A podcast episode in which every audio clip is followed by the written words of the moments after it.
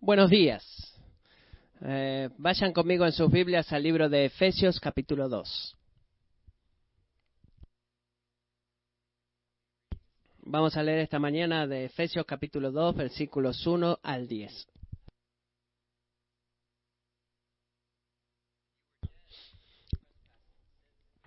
Y Él le dio vida a ustedes que estaban muertos en sus delitos y pecados, en los cuales anduvieron en otro tiempo según la corriente de este mundo, conforme al príncipe de la potestad del aire, el espíritu que ahora opera en los hijos de doce obediencia, entre ellos también todos nosotros en otro tiempo vivíamos en las pasiones de nuestra carne, satisfaciendo los deseos de la carne y de la mente, y éramos por naturaleza hijos de ira, lo mismo que los demás. Pero Dios, que es rico en misericordia, por causa del gran amor con que nos amó, aun cuando estábamos muertos en nuestros delitos, nos dio vida juntamente con Cristo. Por gracia ustedes han sido salvados. Y con Él nos resucitó y con Él nos sentó en los lugares celestiales en Cristo Jesús, a fin de poder mostrar en los siglos venideros las abundantes riquezas de su gracia por su bondad para con nosotros en Cristo Jesús. Porque por gracia ustedes han sido salvados por medio de la fe. Esto no precede de ustedes, sino que es don de Dios. No por obras para que nadie se gloríe porque somos hechura suya, creados en Cristo Jesús para hacer buenas obras, las cuales Dios preparó de antemano para que anduviéramos en ellas.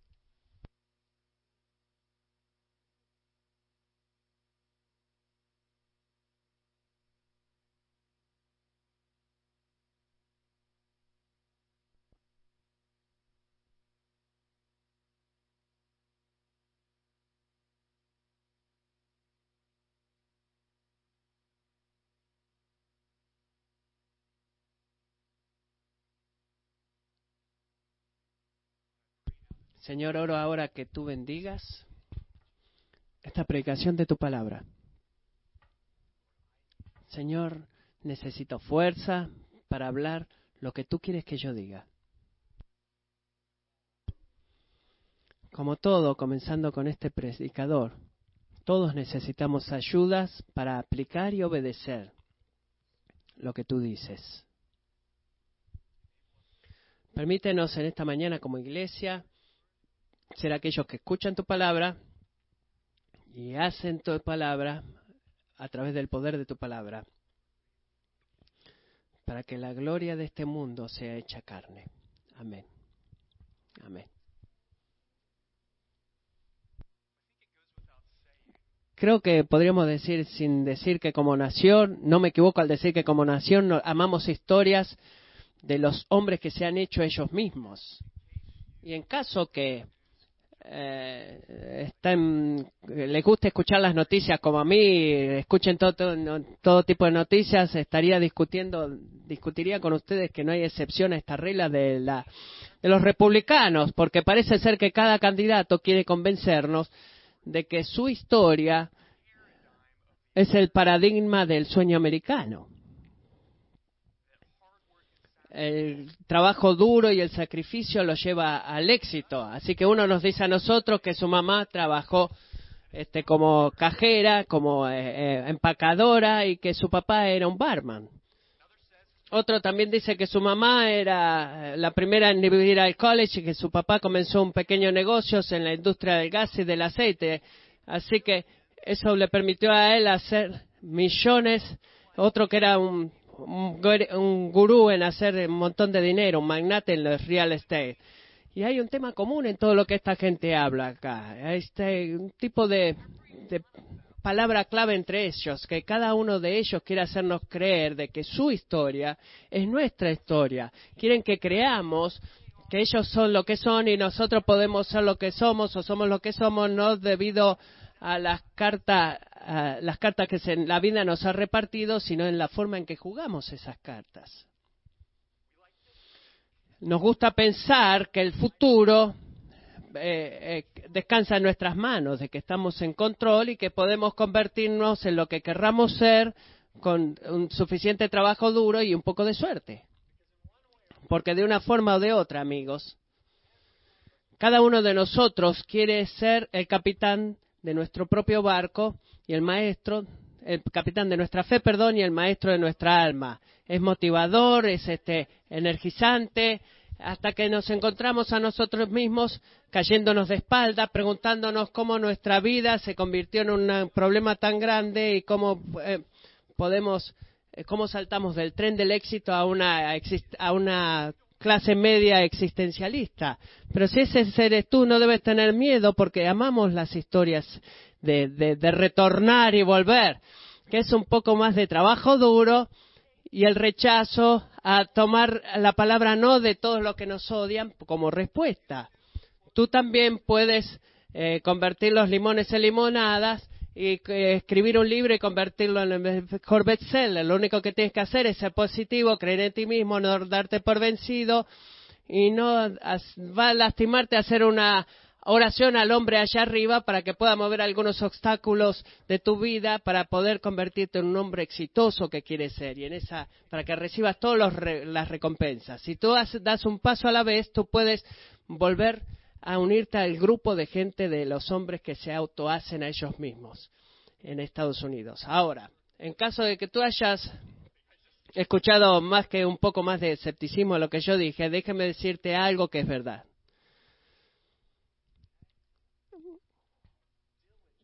la diligencia importa. Importa. ¿Qué es lo que dice Proverbios, capítulo 10, verso 4? Pobre es el que trabaja con mano negligente, pero la mano de los diligentes se enriquece. Eso es verdad. Pero algo más también es verdad. ¿Está bien? Y es esto de que la, eh, la, historia exitosa del americano no podría ser más diferente que el del testimonio de cualquier seguidor de Jesucristo. ¿Por qué digo eso?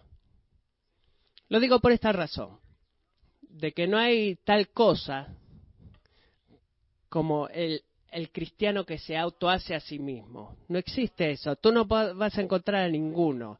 Yo no soy uno de ellos, ni tampoco tú. Somos somos la obra de Dios de principio hacia el fin. Y ese es el punto entero del apóstol Pablo que Pablo eh, quiere hacernos entender en Efesios 2. Si tú eres cristiano, Él tiene noticias para ti. Todo lo que tú eres y todo lo que tú tienes es un regalo de la mano de Dios. Tú no eres lo que tú eres porque por tus méritos personales, tú no eres lo que tú eres por lo que tú has hecho, tú eres lo que tú eres porque Dios ha sido excesivamente lleno de gracia hacia ti lo que tú tienes, que no eh, lo has recibido, y si, y si lo recibes, ¿por qué te enorgulleces como si no lo hubieras recibido? No existe tal cosa como el cristiano que se autohace a sí mismo. Somos la obra de Dios desde el principio a fin. Somos hechura de Dios. Y en estos versículos, especialmente versículos 4 al 10 de Efesios, 2, el apóstol Pablo nos da cuatro razones por las que ese es el caso. ¿Por qué no existe tal cosa como el hombre que se hace a sí mismo? de que somos hechura de Dios desde el principio al fin. Y si tú tomas estas razones juntas, vamos a avanzar en cuatro de ellas esta mañana. Si tú las unes, esto es lo que todo esto va a llegar a la conclusión hay razones para el, diseño, para el diseño, hay verdades y hay intención para hacernos más, más llenos de gracia, humildes y fieles. Y esa es la meta de estas cuatro cosas. Así, porque, ¿por qué no somos hombres cristianos autohechos o mujeres cristianas? ¿Por qué no existe tal cosa? La razón número uno es porque Dios es el fuente de la fuente de nuestra salvación. Esa es la primera razón. Dios es la fuente de nuestra salvación. La semana pasada, cuando Chris predicó de los versículos 1 al 3 de este capítulo, fuimos dejados con una respuesta devastadora a la pregunta de quién soy yo. ¿Verdad? Eh, para nosotros mismos eh, tenemos que decir que estábamos muertos en pecados, esclavos del diablo, adictos a los placeres sensuales, cautivos a nuestra voluntad. Y como resultado de todo eso, objeto de la santa y justificada e intensa ira de Dios personalizada en cada uno de nosotros. Esa, era una noticia devastadora. Tú nunca vas a escuchar palabras más soberbias, eh, sobrias, perdón, desde un juez humano en tu vida. Y el versículo 5, Pablo resume nuestra condición espiritual de, esta forma, con esta frase. Estábamos muertos en nuestros delitos. Traducción. No teníamos habilidad para obedecer la ley de Dios. No teníamos deseo de, de reunirnos a su, rendirnos a su voluntad.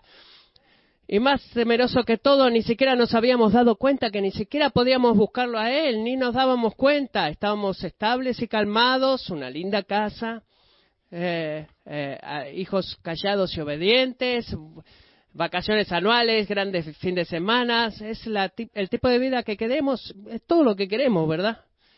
Este, ojalá todos pudiéramos tener una vida así. Bueno, amigo, pero quizás eso es todo lo que tú quieras, pero no es todo lo que tú has sido hecho para tener. Tú puedes tener todas estas cosas, todas estas cosas puedes recibir y mil más, pero seguir siendo espiritualmente frío y muerto en tu interior. Dormido a las cosas de Dios, frío a las verdades de Dios.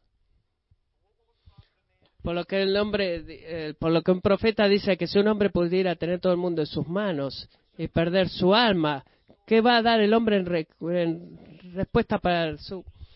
Dice, pues qué provecho tendrá un hombre si gana el mundo entero pero pierde su alma o qué dará un hombre a cambio de su alma porque el Hijo del Hombre ha de venir en la gloria de su Padre con sus ángeles.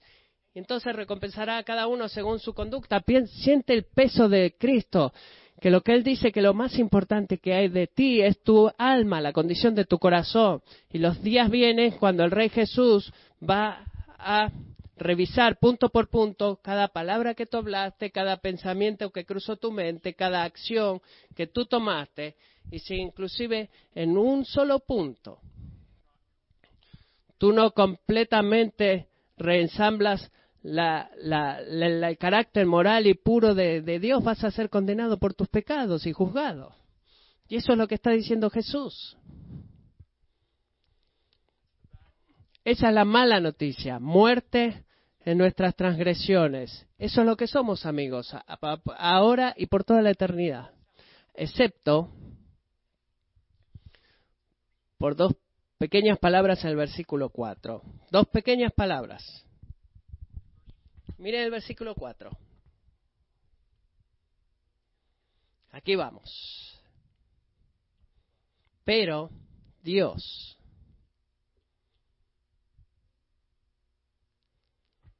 Pero Dios, esas dos palabras significan que hay otra historia al lado de tu historia. Es la historia de Dios.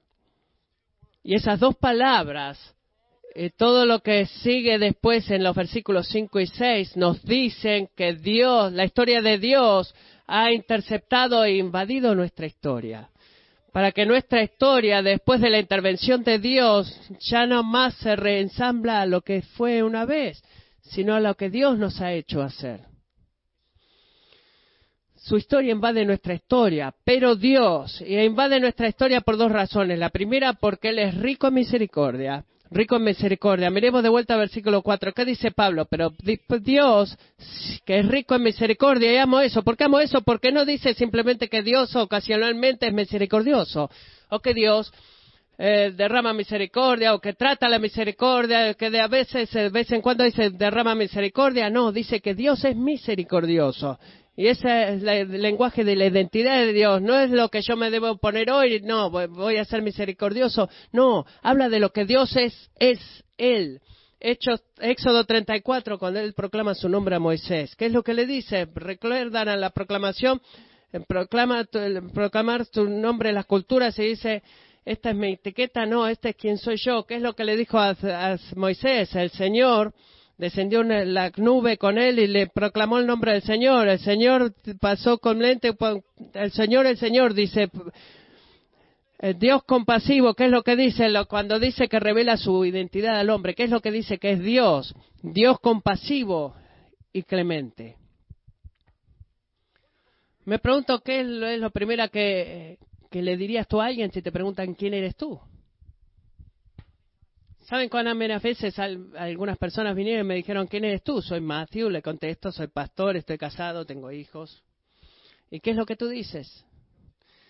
Eh, ¿Sabes lo que te dice tu Dios? Dice, soy misericordioso. Es la primera razón. Su, su historia intercede a la nuestra. pero no es todo. Él también es un Dios amante. No solamente siente compasión y, tristeza por aquellos que experimentan calamidad como resultado del pecado, sino que es un Dios que es amante, es un Dios rico en misericordia por, debido al gran amor con el cual nos ha amado. Esta es la segunda cosa que Dios le dice a Moisés. Señor, Señor, Dios compasivo y clemente, lento para la ida y abundante misericordia hay, ¿verdad? Así que piensa en eso. Nuestro amor no es como ese amor, ¿verdad? Nuestro amor eh, cambia, es frágil, nuestro amor va y viene eh, basado en el último mensaje de texto que hemos recibido. El amor de Dios no es así. Es un, un amor de pacto, es un amor comprometido un amor que encuentra su fuente en el carácter del, del amante, no en el carácter del, del que es amado. ¿Está bien? Noten cuando Pablo dice que Dios nos ha amado, dice aun cuando estábamos muertos en nuestros delitos. Les recuerdo que esa no es una muerte pasada, no es que estoy espiritualmente muerto y no hago nada más. Bueno, no, estamos haciendo algo más. Estamos deliberadamente y queriendo hacerlo, viviendo las pasiones de nuestro corazón y de los deseos de nuestra mente, y estamos en contra de Dios. Y es en ese momento, en ese punto, que Dios dice, te amo. Dios dice, te amo. Te amo.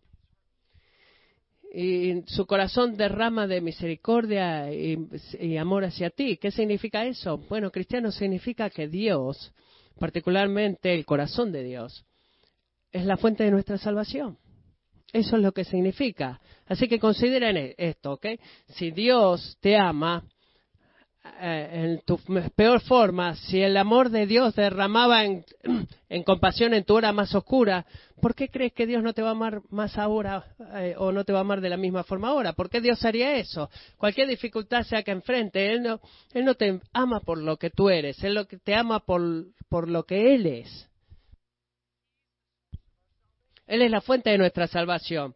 La fuente de nuestra salvación no es nuestro amor por Dios, sino que es el amor de Dios por nosotros. La, salvación no se origina en el corazón del hombre, sino en el corazón de Dios. Esa es la primera razón. No, hay, no existe tal cosa de cristianos hechos a sí mismos. La salvación encuentra la fuente y el origen en Dios. ¿Ok? Esta es la segunda razón. La segunda razón. Dios es la fuente de nuestra salvación. Segunda razón, no hay, existe tal cosa como los cristianos hechos a sí mismos. La gracia es la base de nuestra fe, es el punto número dos. Dios es la fuente, es como construir una casa. Todo el material para la construcción viene de parte de Dios. Él es la fuente. Bueno, pero ¿cuál es la base? ¿Cuál es el cimiento? Es su gracia. Es la gracia.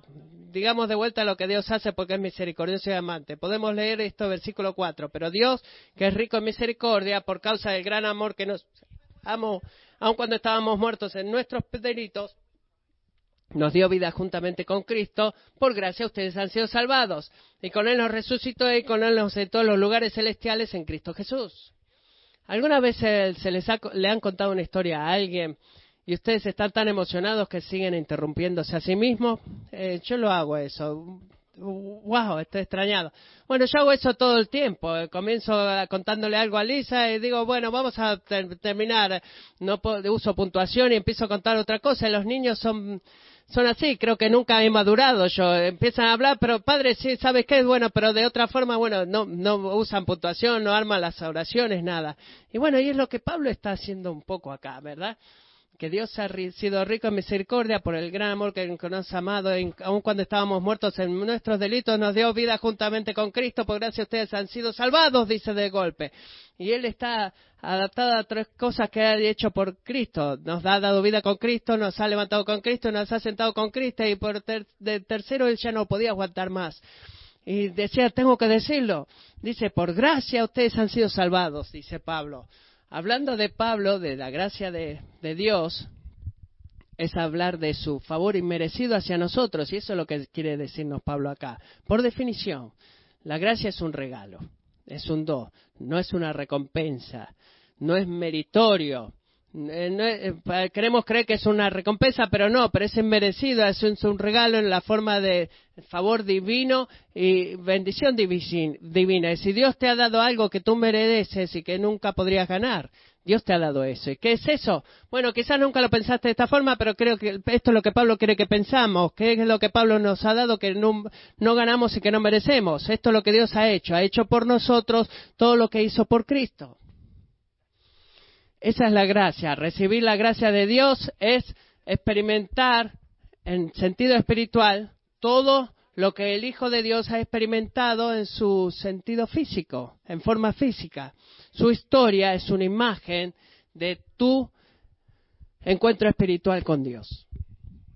Así que, ¿qué es lo que Dios ha hecho por Jesús, que, con tanta gracia ha hecho por nosotros? Bueno, primero nos ha ha dado vida junto con Cristo. Nos ha dado vida junto con Cristo. Que el, el poder que respiró vida sobre el cuerpo físico de Jesús tres días después que murió es el mismo poder que respira vida sobre nuestros corazones duros y muertos espiritualmente, que lo respiró en el momento que fuimos santos. Ese es el milagro de- que la Biblia llama milagro de regeneración. No se asusten de esta palabra tan grande.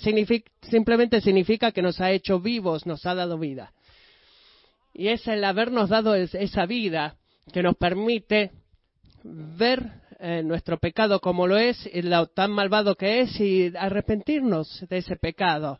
Es lo que Él nos ha hecho vivos, que nos permite ver a Cristo o a Jesús por quien es Él y confiar en su perfecta vida, su muerte sustitutiva, por el perdón de nuestros pecados y podemos estar hechos justos con Dios. Es lo que nos ha hecho vivos que nos permite el anhelar conocer a Dios el anhelar servir a Dios, de amarlo a Él con todos nuestros corazones en una forma en la que nunca lo pudimos hacer antes. Por eso que Jesús dice en Juan 3 que convertirse en cristiano es literalmente haber nacido de nuevo.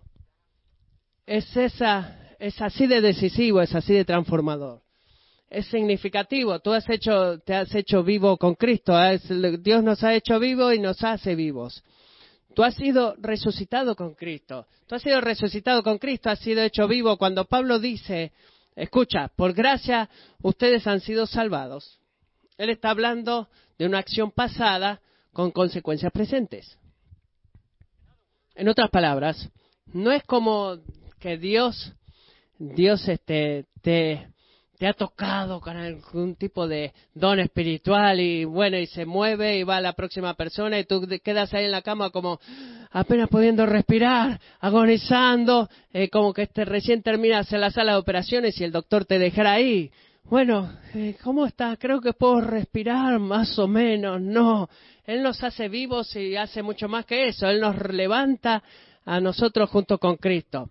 Él te resucita a ti con Cristo. No hay nada débil o tembloroso o que te deje sin corazón o que algunas veces vas a poder respirar y otras veces no eh, en lo que se trata tu vida resucitada con Cristo. Por eso no hay nada débil o- o que no está terminado o acerca de las cosas espirituales que Dios te ha dado a ti, los dones espirituales. Es lo que Él está diciendo, tú eres una nueva criatura. El pecado y la muerte no tienen más dominio sobre ti. El poder que llena a Jesús cuando salió de esa tumba está viviendo en ti ahora mismo a través del Espíritu Santo. Así que déjenme eh, traerlos a algunas implicaciones de esto, de que han sido resucitados con Cristo. Esto es lo que significa. Significa que las acciones que tú tomas en esta semana, si eres cristiano, por favor, escúchame en esto. No es el tipo de persona a la que tú, cual tú vas a ser. ¿Por qué digo eso? Porque si tú eres cristiano, quien tú eres ya ha sido decidido. No lo deciden las acciones de tu vida. Tú eres una nueva criatura. Tu, tu identidad espiritual es algo que tú has ganado en un- no es algo que tú has ganado en una buena semana y que tienes que devolver al banco en la mala semana. No, es un regalo de gracia que Dios te ha dado, un don de gracia por la virtud de haberte resucitado con Cristo, lo que significa que la vida cristiana no se trata de aprender a ser alguien que no somos, sino que se trata de aprender a ser alguien que ya somos en Cristo o en Jesús. ¿Está bien? Y hay una gran diferencia en eso. Así que el desafío para nosotros en esta semana es simplemente este. ¿Vas a ser tú quien, quien eres en Cristo? ¿Vas a vivir tú y vas a ejercitar la identidad espiritual y el poder que Dios ya ha puesto en ti? Y esta es la buena noticia. No hay una tentación espiritual al pecado o un poder del demonio que pueda enfrentarte y golpearte en la cara en esta semana que tenga más poder al poder de, de, resurrección de Dios. No, hay, no existe ninguna prueba, ningún pecado que pueda vencer al poder de la, de la resurrección de Dios. ¿Por qué digo eso?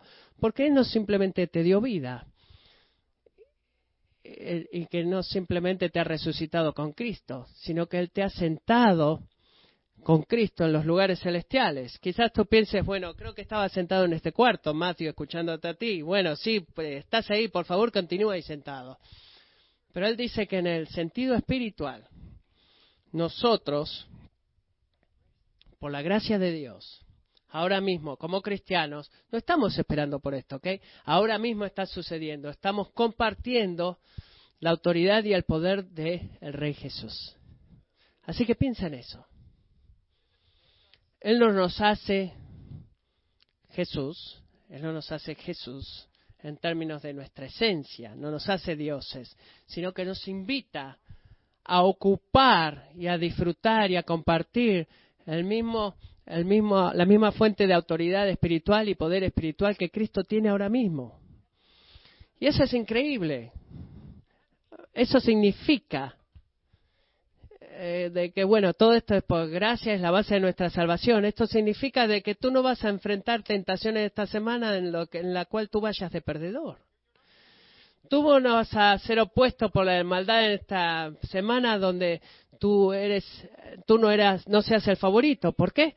Porque más grande es aquel que está en ti de que el que está en el mundo. Más grande es aquel que está en ti de aquel que está en el mundo. Así que no comiences esta semana con temor, acerca de que tú cómo vas a temblar y caer en esta semana, sino que comienza esta semana que tú eres más que un conquistador a, través de aquel que te ama. Hemos sido hechos vivos con Cristo, resucitados con Cristo, sentados con Cristo. Eso significa que nuestra salvación no tiene nada que ver con lo que hicimos por Dios, sino con todo que ver con lo que Dios ha hecho por nosotros. Es una expresión de su gracia. Todo eso haber sido resucitado, haber sido hechos vivos, estar sentados con Él, es algo que recibimos sin merecer, es todo lleno de gracia, es todo por gracia y es la base de nuestra salvación. Ahora, esta es la tercera razón de por qué, esto, por qué no existe esto de cristianos que se hacen a sí mismos. La primera es que Dios es la fuente de nuestra salvación, trae todos los materiales de construcción, Él es la gracia de la base de nuestra salvación, la gracia es la base donde todo esto es construido, y tercero, la fe es el medio de nuestra salvación. Dios es el medio, la gracia es la base y la fe es el medio de nuestra salvación. Es como que las paredes se están construyendo en el edificio. Si ustedes tienen que eh, memorizar un, versículo bíblico en este año, les recomiendo que eh, memoricen Efesios 2.8. Es el Evangelio en una, oración, porque por gracia ustedes han sido salvados por medio de la fe. Y esto no procede de ustedes, sino que es don de Dios. No, no por obras para que nadie se gloríe. ¿Cómo pasa esto, amigo? ¿Cómo puede ser que tú y yo vengamos a experimentar espiritual, espiritualmente todo lo que Cristo ha todo lo que Dios ha hecho por Cristo espiritualmente, eh, físicamente, perdón? ¿Qué significa esto de que tenemos que conseguir? Bueno, quizás queremos decir, bueno, lo puedo llevar esto en mi bolsillo y tenerlo a mano para usarlo. No. Hay un sentido en esto, hay un medio, un instrumento a través del cual todo lo que Cristo experimentó se convierte en tu experiencia. Se llama el don o el regalo de la fe. Y la fe es una de las palabras religiosas que todo el mundo las dice sin tener idea de lo que significa. Así que no nos vamos a ir esta mañana de acá con ese problema. Cuando Pablo habla de la fe, no está hablando acerca de ser eh, una persona espiritual, como una oración general que dice, ah, sí, soy una persona de fe, que tú puedes decir. No, él está no, tampoco está hablando de algo, de elegir algo cuando tú no tienes una simple razón para poder hacerlo. Eso no es fe. Eso es ser estúpido cuando tú eliges creer en algo que no tienes razón de creer. Cuando Pablo habla de la fe, él está hablando de una de depender eh, en una forma concreta, una confianza razonable. Una postura de completa dependencia para lo que estamos viendo que Dios haga por nosotros y que no podemos conseguir por nosotros mismos. Eso es fe. Y es importante porque la gracia salvadora de Dios no es algo que experimentamos eh, universalmente o automáticamente o sin darnos cuenta. Requiere confianza, lo que significa que requiere que hagamos dos cosas al mismo tiempo. La primera es eh, abandonar toda nuestra esperanza de salvarnos a nosotros mismos y relocalizamos toda esa esperanza en Cristo para salvarnos. Eso se llama arrepentimiento y fe. Es el sentido por el cual, o el medio por el cual Dios hace en nosotros todo lo que ha hecho en Cristo. Y, y al menos que nos arrepintamos, eh, eh, al menos que cambiemos esa fe en una forma de como llave meritoria que, que destraba los tesoros de Dios a través de la fe. Y, y que no es eso, no es como una llave. Bueno, a menos que hagamos eso, dice Pablo, esto, salvación por gracia a través de la fe, no es, no depende de ti. Dios es el regalo. Si tú lo traduces literalmente, es a lo que la palabra obra significa. salvado por gracias a través de la fe no es, no es por tus méritos. Eh. Dios es el regalo. Dios es el regalo por el cual recibes esa gracia, esa fe. Amigos, hay una advertencia fuerte aquí para nosotros. Y es esta que vamos a sucumbir en creer que podemos recibir eh, aceptación de parte de Dios a través de la obediencia a Dios. Y vamos a sucumbir. Y esa es la advertencia. Tú no puedes ganar aceptación de parte de Dios a través de la obediencia a Dios. Y esa es una obra, y, y, esto no se gana por obra, sino que es un regalo, es un don de Dios. Y lo digo de vuelta, Mayra. Tú no puedes alcanzar aceptación de parte de Dios a través de la obediencia a Dios. Esa es una obra. La salvación no se trata de obras, sino que es un regalo, es un don. Y una de las razones más importantes por las cuales este es el caso es porque Dios eh, quiere que él es celoso de su gloria. Nos hemos pasado el versículo 7, pero no podemos pasarlo de alto. Vamos a volver a ese versículo. Pablo dice, versículo 7, ¿qué lo ¿por qué Dios está haciendo todo esto por nosotros? Para que, a fin de poder mostrar en los siglos venideros las sobreabundantes riquezas de su gracia por su bondad para con nosotros en Cristo Jesús. ¿Qué, significa eso? Bueno, ese es el propósito de Dios.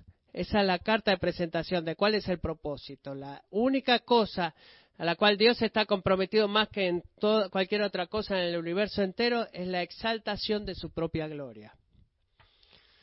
Esa es la cosa a la cual Dios está más comprometido en todo el universo. Y si tú piensas y dices, bueno, eso me ha golpeado y me suena arrogante de parte de Dios, déjame decirte por qué no es arrogante porque no hay nadie y nada en el universo más merecedor que, Dios de la gloria. Para tú y yo pretender de que somos es una alta arrogancia de parte nuestra. Para de Dios declarar que Él es lo más grande es un acto de sinceridad, porque es la verdad, Él es lo más grande.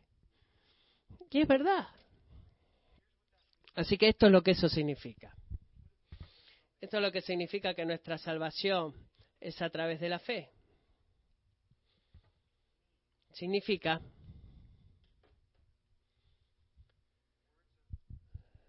a, través de las palabras de un amigo, Jerry Bridges, que tus peores días nunca serán tan malos para que estés lejos del alcance de la gracia de Dios. Y tus mejores días nunca serán tan buenos para que no tengas necesidad de la gracia de Dios. Cada día de nuestra experiencia cristiana debería ser un día de relación con Dios en base a su gracia solamente. ¿Está bien? Así que escúchenme, escúchenme. Para el grado en el cual creemos que de alguna forma somos más aceptables delante de Dios en nuestros días buenos y menos aceptables en nuestros malos días y que pensamos, bueno, de alguna forma podemos calificarnos o descalificarnos a nosotros mismos para recibir la gracia de Dios en Cristo, no solamente estamos creyendo una mentira, sino que estamos robándole la gloria a Dios. Y eso es lo que se dice acá. ¿Quién va a ser glorificado por tu salvación? ¿Tú o Dios? Y cuando tú te das cuenta de que es Dios el que debe ser glorificado y Dios va a ser glorificado, es que eh, a través de tu salvación no, no, no significa que viene algo de hacer algo por ti mismo, porque has confiado, sino que has confiado en Cristo por, a través de la vida que ha vivido para ti, la muerte que ha muerto por ti, y que tú nunca vas a poder vivir por ti mismo. Y cuando tú te das cuenta que es por fe simplemente, te das cuenta que todo lo único que lo único que somos o todo lo que somos o todo lo que hacemos es simplemente un regalo de Dios. Y hay libertad, existe en eso, en el conocer que no importa lo que pase hoy o lo que pase mañana o en esta semana, que la gente diga de ti o lo que tú digas de ti mismo, que el amor y la aceptación de Dios hacia ti no va a cambiar, no importa lo que hagas ni lo que pase. Por gracia solamente, a través de la fe solamente, para la gloria de Dios solamente, no solamente de esta etiqueta de la eh, iglesia protestante reformadora, sino que es un secreto para poder disfrutar de vida eh, y gozo a través de Cristo. Los cristianos más gozosos son aquellos que se recuerdan cada día que la fe y no las obras son el sentido de su salvación. Hay una relación eh, entre la fortaleza de nuestra fe y el gozo alegre. La fe es el medio de nuestra salvación, no nuestras obras. Y esa es la tercera razón por la cual no existen hombres que se hacen cristianos o autocristianos. La última razón, la número cuatro. Dios es la fuente de nuestra salvación, la número uno.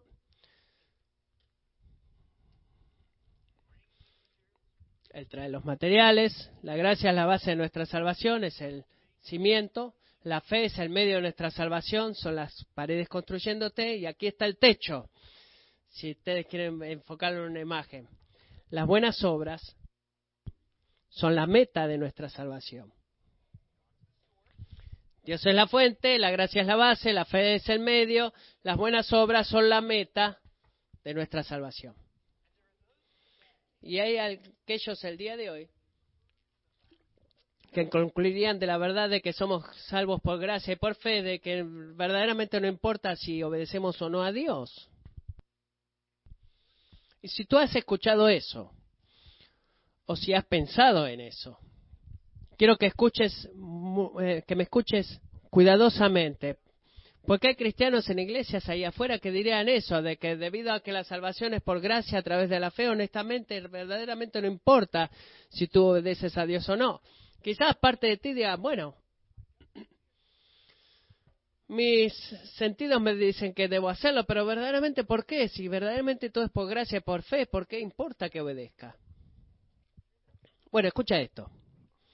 Ser salvo para buenas obras no es lo mismo que decir ser salvado por buenas obras. Gran diferencia. Ser eh, salvo para buenas obras no es lo mismo que decir ser salvo por las buenas obras. Eh, la forma esta es bíblica. Eh, debemos tener cuidado de no rechazar la primera, la primera parte por, porque la Biblia es clara en decirnos una y otra vez que apartado de las buenas obras nadie va a ser salvo. No no existe una gracia barata en el Evangelio de Jesucristo. ¿Por qué digo eso? Por lo que dice Efesios 2.10. Porque somos hechura suya, en el versículo conmigo, creados en Cristo Jesús para hacer buenas obras, las cuales Dios preparó de antemano para que anduviéramos en ellas. ¿Qué significa eso? Significa que la meta completa de tu salvación, cristiano, es que tú vas a ser lleno de poder para vivir el tipo de vida para la cual Dios te ha creado a vivir. Y esa es la meta, una vida de sumisión al Rey Jesús en todos tus pensamientos, tus palabras, en todas tus obras. Dios nos da el poder para obedecerle. En el sentido de que nuestro estatus no cambia, pero nuestra habilidad sí lo hace. Él nos asegura en Cristo que nuestro estatus no ha cambiado, pero nuestra habilidad para obedecer sí ha cambiado. Principalmente de que ahora deseamos obedecer al Señor como cristianos y ahora podemos obedecer al Señor como cristianos en la forma en la que nunca deseamos, en la que nunca pudimos hacerla antes de ser salvos. Y eso, eso es lo que Él hace en nosotros. Lo que significa que tú no puedes decir cristiano, que tú no puedes decir que eres cristiano si no vives como cristiano, ya sea que tú tu vida rechaza tu profesión o tu profesión no es genuina. El versículo 10 es una, una advertencia soberbia que de las buenas obras son, este, son un acto de que si las, las obras no están presentes, la fe salvadora no está ahí. La fe salvadora siempre está representada a través de las buenas obras. Tú no puedes tener una sin la otra. Pero no es simplemente una advertencia, aunque lo es, porque el versículo 10 es una tremenda forma de animarte espiritualmente. ¿Por qué digo eso? Porque las buenas obras no son simplemente algo que deberíamos hacer, sino que son algo que Dios ha creado, nos ha creado para hacer. Piensa de esta forma, piensa en eso es como, quizás más correcto poder decir, es como que Dios nos ha recreado para hacer. Dice 2 Corintios 5, 17, dice, de modo que si alguno está en Cristo, ¿qué es esa persona? Nueva criatura, una nueva persona. Si tú eres estás en Cristo, si has sido resucitado y levantado en Él, eres nueva creación, nueva criatura. Es importante recordar en los días en los cuales el obedecer a Dios es como estar en el medio de la tierra del imposible y lo difícil. Verdaderamente importante recordar este pasaje, porque hay días en los cuales necesitas recordar que estamos luchando para hacer las mismas cosas por las cuales Dios nos ha salvado para hacer. Y podemos reconfortarnos en esto, de que Dios nos ha escogido eh, nos eh, ha, plantado buenas obras en nosotros, ni un poquito menos de lo que ha Él elegido y plantado salvación en ti. Y eso es lo que Pablo está diciendo acá. No se trata de que Dios nos salva a nosotros y bueno, de alguna forma nos, nos deja sueltos para que podamos darnos cuenta a ver cómo hacerlo. Bueno, salvación por gracia, salvación por la fe, ahí está la tierra de las buenas obras, ve. No, no, Él no está haciendo eso. Amigo, él con propósito nos ha escogido y ha plantado y nos ha preparado y nos ha ordenado y nos guía todo hasta que lleguemos a casa. Y eso es lo que Pablo dice acá. La gracia de Dios no no va no va sola, este sino que te no, no, no es que te salve y te deja para que sigas el camino a casa. Él te trae de vuelta a casa. Él te ha preparado para hacer buenas obras específicamente cada etapa de tu vida. Podríamos hablar todo un sermón de esto, pero es eh, suficiente decir que el plan y el propósito y la acción de la elección de buenas obras para un cristiano no es simplemente verdad para las grandes cosas, como por ejemplo con quién me voy a casar o debería ir a este viaje misionero. Es verdad también en todas las pequeñas cosas también. Por ejemplo, cada buena obra, incluso cosas insignificantes como limpiar la cocina, o invitar a un amigo a la iglesia, o, salir diez minutos antes de tu actividad para poder ayudar a tu esposa. Todas estas cosas y miles más no son simplemente cosas que tú deberías hacer, así que veíaslas, no. Son cosas que Dios ha preparado para nosotros hacer antes de que naciéramos. Y eso es increíble. Así que cuando tú estás tentado a quedarte sin ganas, eh, en hacer buenos, eh, toma valor en, creer en que incluso el acto más pequeño de obediencia es parte del plan eterno de Dios. Y esa obediencia es simplemente, es solo posible porque Dios la ha planeado por ti y Dios te da el poder para hacerla. Las buenas obras son la meta de nuestra salvación. Así que déjenme concluir con una palabra de dos, a dos grupos de gentes. Aquellos que están débiles en la batalla, que están cansados. Me han escuchado hablar de buenas obras y tu corazón simplemente dice, estoy tan cansado de eso. Sé lo que debería hacer. Sé lo que sé que Dios me ha llamado a hacerlo, pero simplemente estoy agotado. sabe esto. Dios las ha preparado para ti. Tú no las estás preparando para ti mismo. Y el Dios que te ha llamado a esas obras va a ser fiel para darte la fuerza que necesitas. Al segundo grupo, aquellos de ustedes que han crecido y madurado perezosamente el Evangelio, déjame decirte esto, debes caminar. Eh, la verdad de que Dios las ha preparado no, no toma de, la verdad de que no debamos caminarlo. Si tú estás eh, si tú estás cansado, toma valor en pensar que Dios las ha preparado. Y si eres perezoso, déjame revocarte y eh, animarte a no darte por vencido y saber que estás caminando y que tienes que caminar, porque esa es la meta de nuestra salvación, las buenas obras. La verdad de Efesios 2 es de que no existe tal cosa como cristianos autohechos a sí mismos. Somos la obra de Dios de principio a fin. recuerda, Dios es la fuente de nuestra salvación, la gracia está en la base de nuestra salvación, la fe es el medio de nuestra salvación y las buenas obras son la meta de nuestra salvación. Y adivina quién recibe toda la gloria por eso. Dios. Dios la recibe. Ese es el por qué queremos responder de esa forma. Así que oremos. Señor, Señor Jesús, estamos agradecidos por la palabra que viene de ti, que nos asegura que nos acercamos y relacionamos contigo y te conocemos solo por gracia. Oh Señor, como el apóstol Pablo diría el día de hoy, como iglesia, como familia, estamos agradecidos de que hemos sido salvos por gracia. Y oro, Señor, de que tú nos liberes en esta semana, en la próxima semana, el resto de nuestras vidas, de de cualquier tentación que va a venir a nosotros, que, que quiera debilitar nuestras obras y que tú construyas la casa que solo tú puedes edificar. Padre, oro de que tú nos hagas agradecidos de, por tu gracia. Oro que tú nos hagas humildes por tu gracia. Y Señor, pido que tú nos hagas fieles por tu gracia. En el nombre de Jesús. Amén.